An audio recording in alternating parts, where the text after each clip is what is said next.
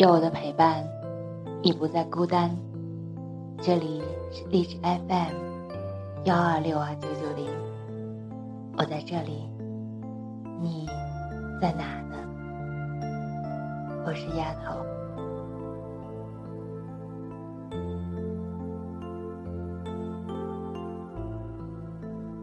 生活中，你是否会在意别人对你的评价呢？其实，你只要尽力做好就可以了。我是我，你是你，他是他，在乎自己，就不要在意别人对你的评价。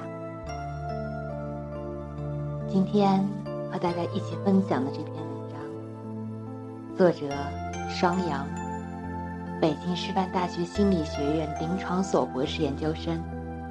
中国积极心理协会国际组织心理学学会会员，你不需要相信任何人对你的评价。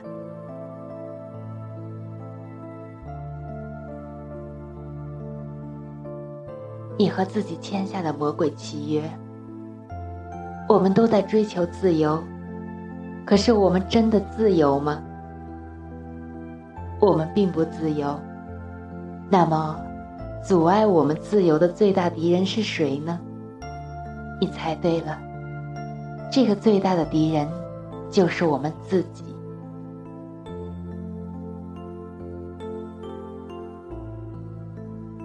你看婴儿在玩耍的时候，其实他们绝大多数都是自由的，他们不会去考虑社会责任，他们不会担心自己被人嘲笑。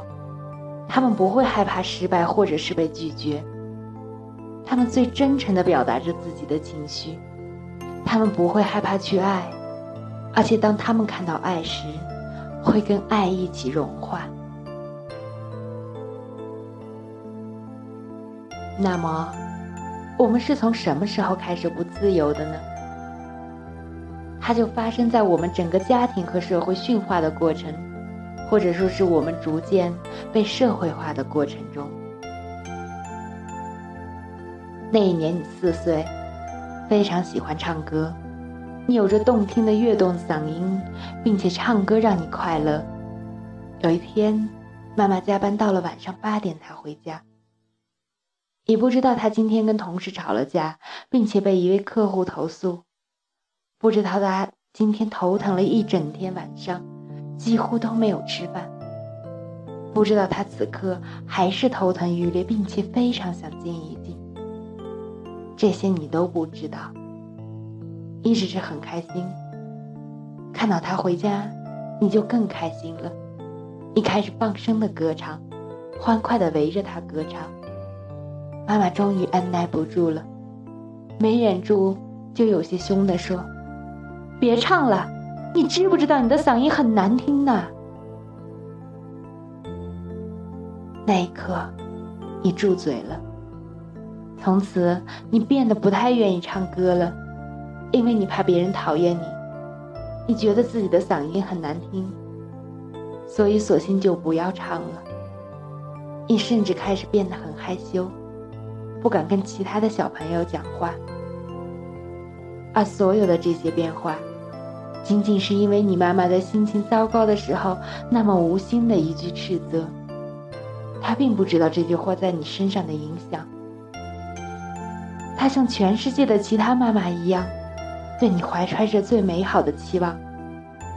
可是她永远都不知道，一句话可以在你的心里生根发芽，变成了一个你束缚自己的，和自己签下的魔鬼契约。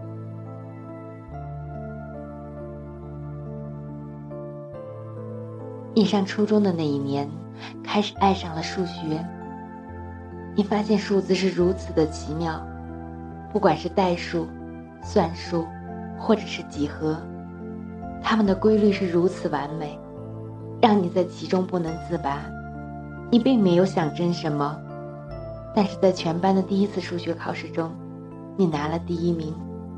在你看着成绩单惊喜不已时，老师在讲台上说了这么一句话。数学的思维一般还是男生比较擅长，女孩子可能开始的时候成绩很好，但是慢慢学到比较复杂的知识，就要落后于男生了。你很难过，为什么？就因为自己是女孩子，所以数学就会慢慢落后呢？你也不懂是为什么，但你好像真的像中了魔咒般的一样，数学成绩在初二的时候开始下滑了。每一次你没有学好，你脑中便会想起老师的那一句话，然后你发现自己开始慢慢失去了对数学的兴趣。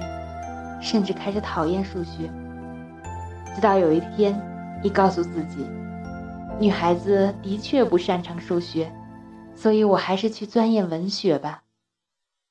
这位老师的一句偏见，再一次的被你相信并且内化成自己的声音。从此，你和自己签下了又一个魔鬼契约。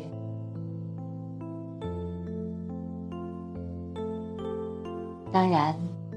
我可以给你讲无数个这样你和自己签下的魔鬼契约，这些很多的契约都是你如真理般兴奋的。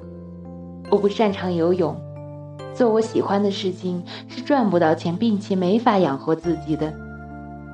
我如果按照最本真的自己活着，就没有办法承担赡养父母的责任了。我如果现在不结婚，就肯定嫁不出去了。那么美丽、性格好又高智商的女孩子是不会喜欢我的，或者简简单单那么一句：“我并不觉得自己是一个很值得爱的人。”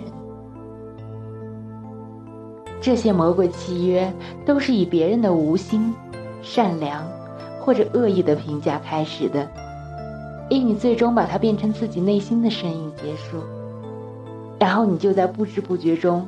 慢慢丧失着自己的自由，所以你要如何打破这种契约呢？永远不要相信任何人对你的任何评价，这个人包括你自己，因为不管别人对你的评价是好的还是不好的，那都是他们对你言行的理解。比如你画了一幅画。